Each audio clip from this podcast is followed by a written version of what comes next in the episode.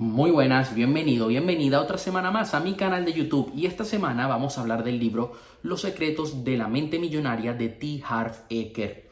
Este es un libro mm, que no podía darme el lujo de no traerlo al canal, era un delito, ya era un crimen, ya le había dado suficientes largas a este libro. Este fue un libro que yo me leí dos veces, o sea, seguidas. Me lo leí en 2020 finalizando 2019, empezando 2020. Y fue un libro que abrió por completo mi mente, ¿no? Porque yo ya había empezado en serio con todo el tema del desarrollo personal, del emprendimiento online, y fue un libro que me enamoró. Además de eso, yo también he tomado otras formaciones con T. Harv y es un gran mentor, una persona a la cual he aprendido muchísimo y en la que me inspiro en ciertas cosas que explico dentro de la escuela Conviértete en una persona de éxito. Vamos a ver los puntos claves de este libro para que puedas empezar a aplicarlos ahora mismo en tu vida. Te recomiendo que lo leas, que lo estudies, que lo repases, porque te aseguro que tu mentalidad cambiará para siempre. Dado que tengo un pequeño accidente en el pie, te pido permiso para usar este escenario el día de hoy y te pido permiso también para usar los apuntes que tengo aquí en el ordenador. He estado repasando este libro y he estado apuntando una serie de puntos clave que, que, quiero compartir contigo. El patrón del dinero. Esta parte del libro trata sobre nuestra forma de pensar sobre el dinero. Los pensamientos crean sentimientos que a su vez son los que nos llevan a tomar acciones que darán resultados. En otras palabras, si piensas que el dinero es malo, tendrás sentimientos de rechazo hacia él, lo que provocará que tus acciones te lleven a alejarlo de tu vida y como resultado no te enriquecerás. Yo te recomiendo que leas este libro sobre todo si estás empezando en todo el ámbito del crear nuevas fuentes de ingreso, de crear tu propio negocio, porque va a entrenar tu mentalidad ¿Por qué pensamos como pensamos sobre el dinero? Programación verbal. Se refiere a todo lo que oías cuando eras pequeño en relación con el dinero. Si creciste escuchando que el dinero es algo malo, estarás condicionado para huir de él. Modelos de referencia. Aquí el autor se refiere sobre todo a los padres. Si tus padres tenían creencias limitantes acerca del dinero, estas habrán quedado grabadas en tu subconsciente y a día de hoy te seguirán dominando incidentes concretos.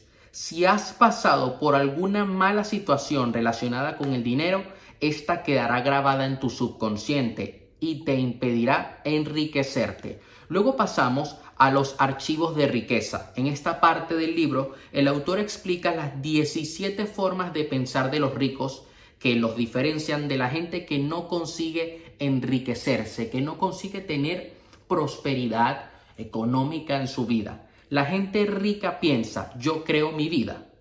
La gente pobre piensa, la vida es algo que me sucede. T. Harv Eker explica que si queremos ser ricos, debemos controlar nuestra vida, debemos salir del rol de víctima, asumir la responsabilidad de nuestros resultados. La gente rica juega al juego del dinero para ganar. La gente pobre juega al juego del dinero para no perder. ¿A qué se refiere con esto? Los ricos arriesgan, van con todo. La gente pobre, la gente con mentalidad de escasez, se conforma, se queda con lo que tiene. La gente rica se compromete a ser rica. La gente pobre debería ser rica. Si no sabemos lo que queremos, nunca vamos a lograrlo. Si queremos ser ricos, tenemos que esforzarnos y comprometernos a alcanzar la riqueza. De lo contrario, nos quedaremos por el camino y nos conformaremos con una vida mediocre en términos financieros. La gente rica piensa en grande, la gente pobre piensa en pequeño. La gente rica se centra en las oportunidades, la gente pobre se centra en los obstáculos. La gente rica admira a otra gente rica y próspera. A la gente pobre le molesta la gente rica y próspera.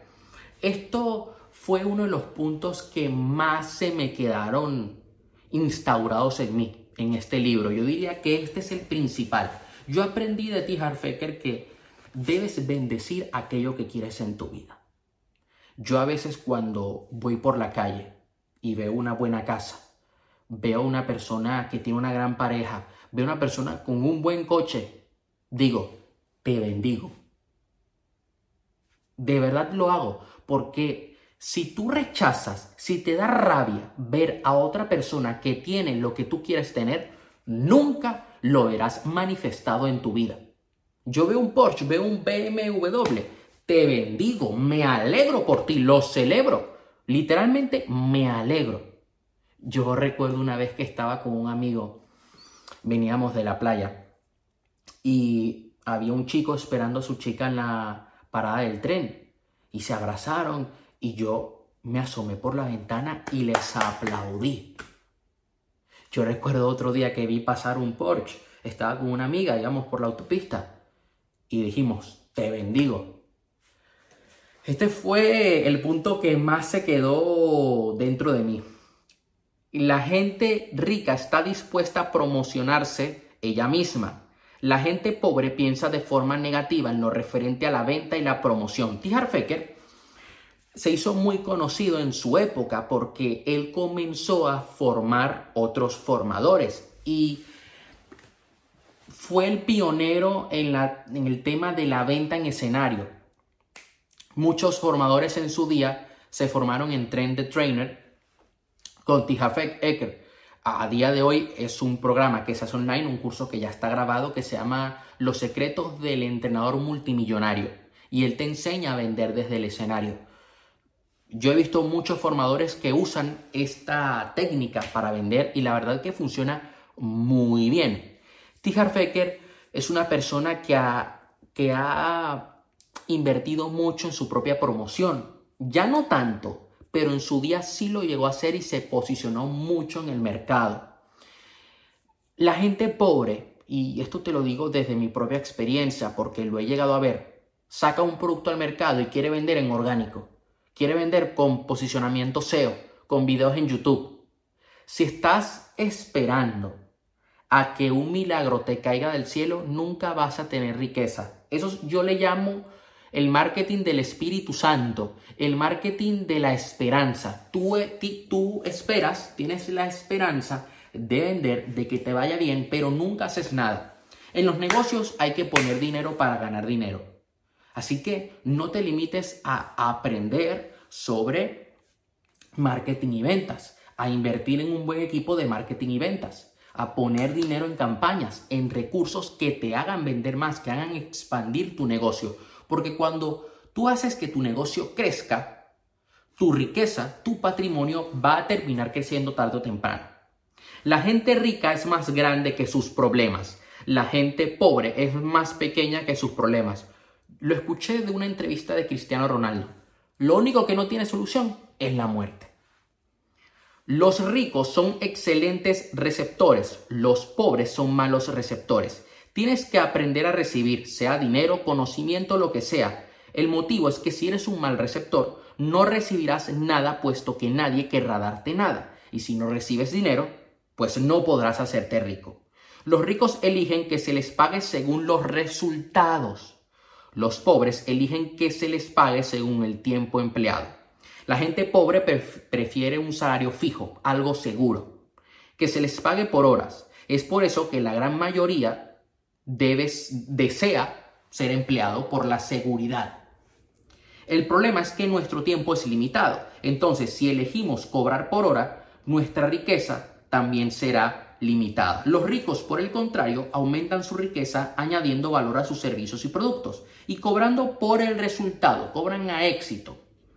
Los ricos piensan las dos cosas, los pobres piensan o esto o lo otro. La gente rica no se conforma con tener que elegir una única opción, por lo que siempre están buscando la forma de tener todo lo que quieren. Los ricos se centran en generar ingresos pasivos. Los pobres se centran en lo que ganan con su trabajo. Y esto es muy importante. Los pobres se conforman con un sueldo lo que se conoce como ingresos activos, pues dependen directamente del tiempo que se les dedique. A mayor número de horas trabajadas, mayor sueldo, con límite que tiene toda persona. que es que solamente tenemos 24 horas al día, debemos descansar, tenemos nuestras propias necesidades. Entonces, claro, la gente rica, la gente con mentalidad de abundancia, se buscan tener otras fuentes de ingreso que le den dinero sin estar el 100% presentes. La gente rica administra bien su dinero. La gente pobre administra mal su dinero. Es importante que sepamos gestionar nuestras finanzas. Porque si yo te doy 11 millones y no sabes qué hacer, compadre, ¿por qué la gente que gana la lotería, la gran mayoría terminan estando más pobres de lo que eran? Porque no saben gestionarlo, porque no han logrado entrenar ese, esa capacidad de administración financiera. Los ricos hacen que su dinero trabaje duro por ellos. Los pobres trabajan duro por su dinero. Es importante que inviertas en tu negocio, que tu negocio tenga un sistema en el cual genere clientes y ventas. Los ricos actúan a pesar del miedo. Los pobres dejan que el miedo les paralice. La gente rica sabe seguir adelante a pesar del miedo. Por lo tanto, no les importa embarcarse en nuevos proyectos aunque no tengan toda la información necesaria, puesto que saben que tienen las aptitudes necesarias para encontrar una salida adecuada según el proyecto vaya progresando y sabrán cómo afrontar los problemas cuando lleguen. Los ricos aprenden y crecen constantemente. Los pobres piensan que ya lo saben todo. Me encuentro muchas personas que dicen, bueno, ya yo, ya yo he hecho suficientes formaciones. Ya está. Tengo una filosofía y lo llevo diciendo desde hace tiempo. Aprende, aplica, aprende, aplica, todos los días. Esto es algo que yo siempre hago, porque es la mejor manera de avanzar y de ver resultados. Así que para finalizar, te recomiendo que leas este libro, que apliques cada punto. Es un libro que yo me estudié con resaltador, lápiz, bolígrafo, tomando notas.